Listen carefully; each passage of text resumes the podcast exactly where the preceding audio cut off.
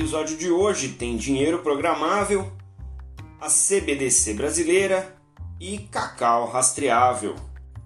Eu sou Maurício Magaldi e esse é o Block Drops, o primeiro podcast em português sobre blockchain para negócios. As notícias que você ouve aqui não têm qualquer vínculo com o meu trabalho atual, não configuram nenhuma forma de patrocínio propaganda ou incentivo para o consumo e tem o foco exclusivamente educacional para o mercado. Na primeira nota de hoje, a gente comenta aqui sobre uma notícia do Commerce Bank, um banco alemão que não é nem um pouco novato nessa questão de aplicar blockchain no mundo corporativo, tendo aí algumas experiências com a Daimler, com a própria bolsa alemã, participa do projeto Marco Polo e do Finality. E essa notícia é uma notícia interessante. Eles fizeram aqui, junto com a BASF e a Evonik, que são duas empresas químicas que têm uh, negócio entre si, uma cadeia de pagamentos em suprimentos, que ao ser emitido pelo vendedor, reconhecido e recebido pelo comprador e tendo assim sua qualidade verificada, ele aciona um programa é, dentro do blockchain, um smart contract, que automaticamente gera não só a ordem de compra, como também faz a liquidação e a antecipação daquele pagamento dentro dessa cadeia de suprimentos.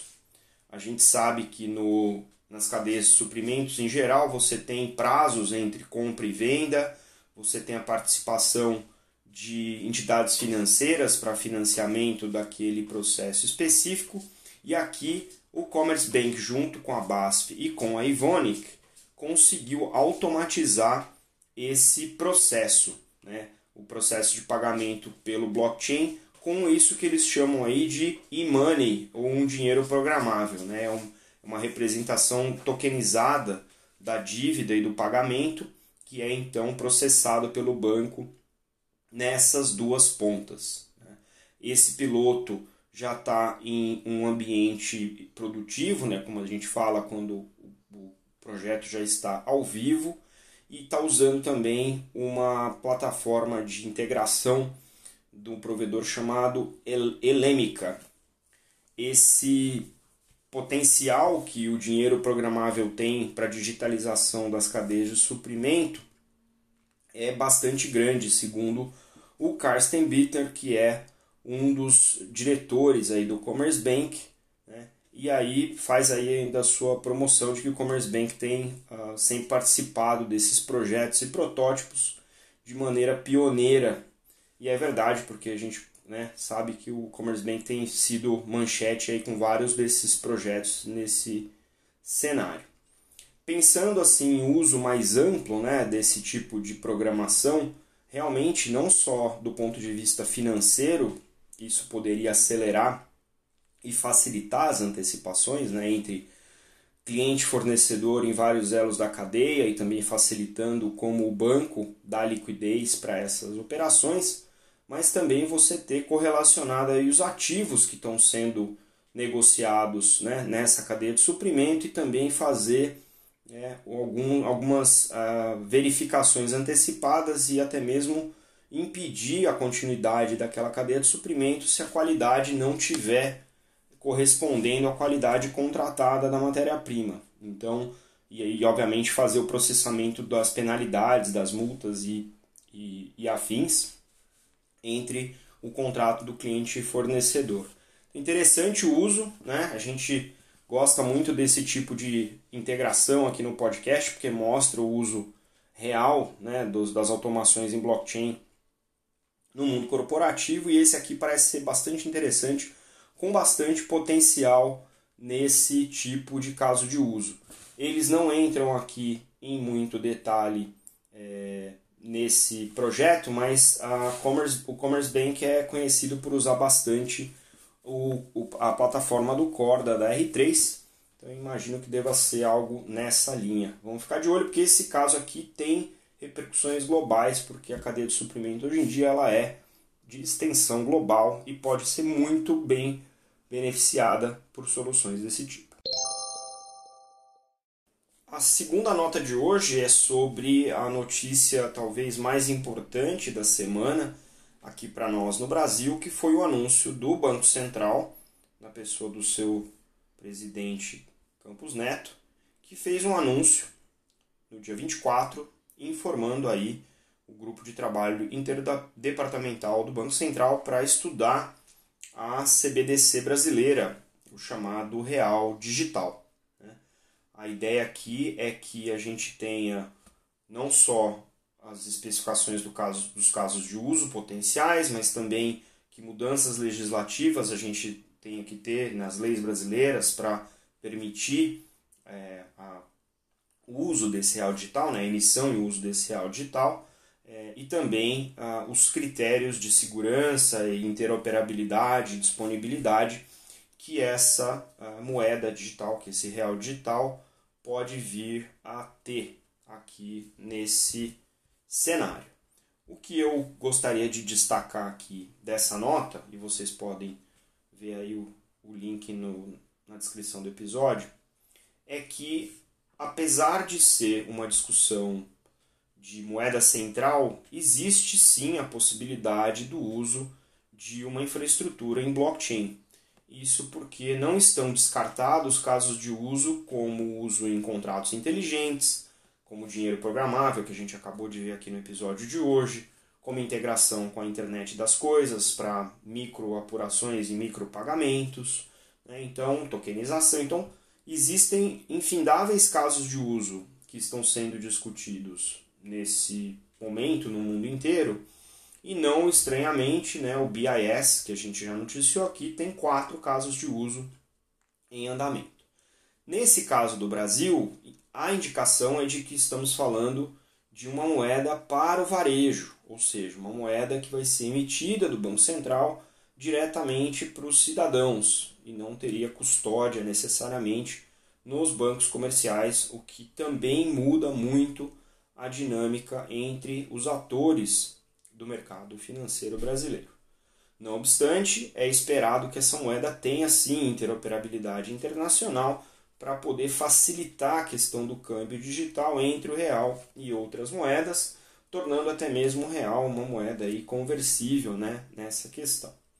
Além de tudo isso, existe a possibilidade, como a gente até já comentou aqui no podcast em outras ocasiões, do uso de DeFi, utilizando os reais digitais ou as CBDCs. Né? Essa, esses dois conceitos que circundam o, o texto do blockchain estão cada vez mais convergentes, né? estão sendo discutidos e a gente está vendo que pode ser sim um ambiente regulado em DeFi, utilizando como ancoragem, como stake, uma moeda como o CBDC. O que não significa que os ativos, né, os criptoativos ou ativos digitais, como tem sido é, popularizado recentemente, inclusive para uso de reserva de valor em muitas empresas, né? Temos os casos aí da MicroStrategy, temos o caso aí da própria Tesla, né? E isso pode vir a ser uma multiplicidade de possíveis ativos com o qual se pode fazer um investimento em DeFi e aí incluindo mais um que seria o real digital. Então, de fato, é uma, um momento interessante para a gente avaliar todas essas questões. Para quem gosta do assunto, isso aqui é um prato cheio e ver novamente o Banco Central Brasileiro se posicionando né, como um dos grandes players globais aí na discussão regulatória dessas inovações realmente é um momento interessante para quem acompanha e gosta desse assunto. O link que eu coloquei aí para vocês tem muito mais coisa, mas é interessante vocês refletirem eu convido vocês a comentarem aí no post de hoje nas redes sociais mais dúvidas, mais é, curiosidades, mais pontos interessantes, porque esse é um assunto que a gente vai rastrear muito perto aqui no podcast e ele está só começando. Nós tratamos aqui no Block Drops os casos de uso de rastreabilidade como casos clássicos já do uso de blockchain no mundo corporativo. mas não é porque ele é clássico que ele é monótono. Né? Então, cada vez mais a gente vê indústrias adotando, né, setores adotando soluções baseadas em blockchain para a rastreabilidade dos seus ativos. E a terceira nota de hoje trata disso, de um caso do sul do estado da Bahia, onde produtores rurais passaram a adotar a tecnologia para rastreamento e certificação da produção.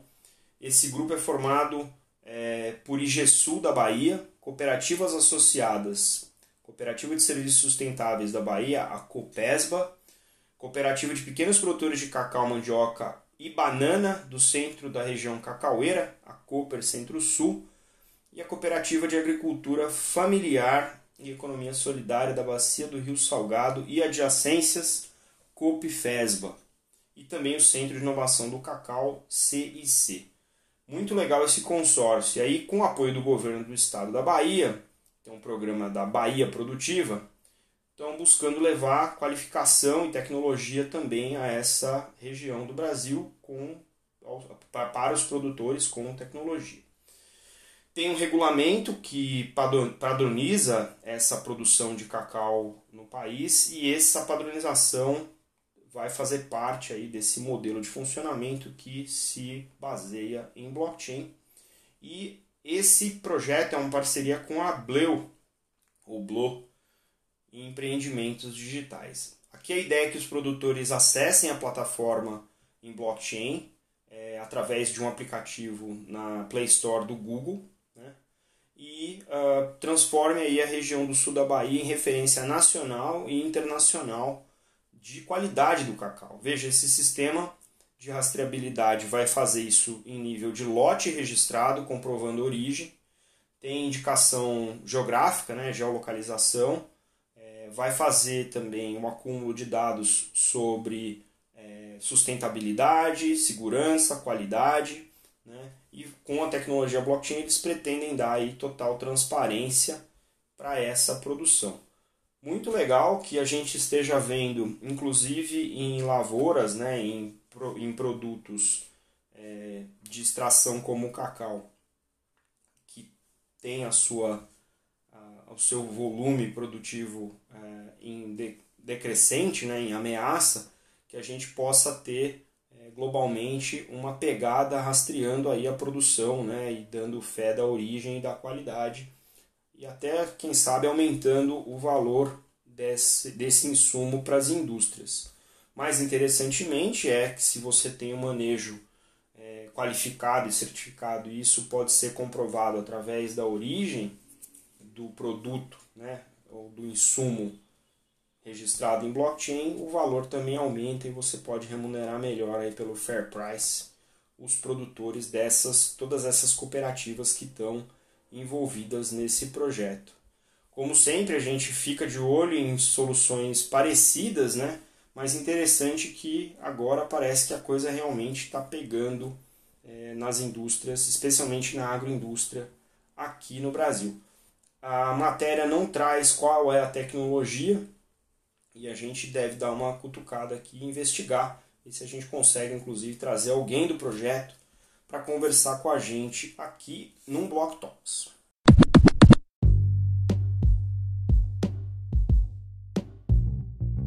Você pode ouvir o Block Drops Podcast nas plataformas Numis, Google Podcasts, Apple Podcast, Spotify e Anchor FM. Entre em contato conosco através do e-mail blockdropspodcast.gmail.com, no Instagram blockdropspodcast e no Twitter blockdropspod.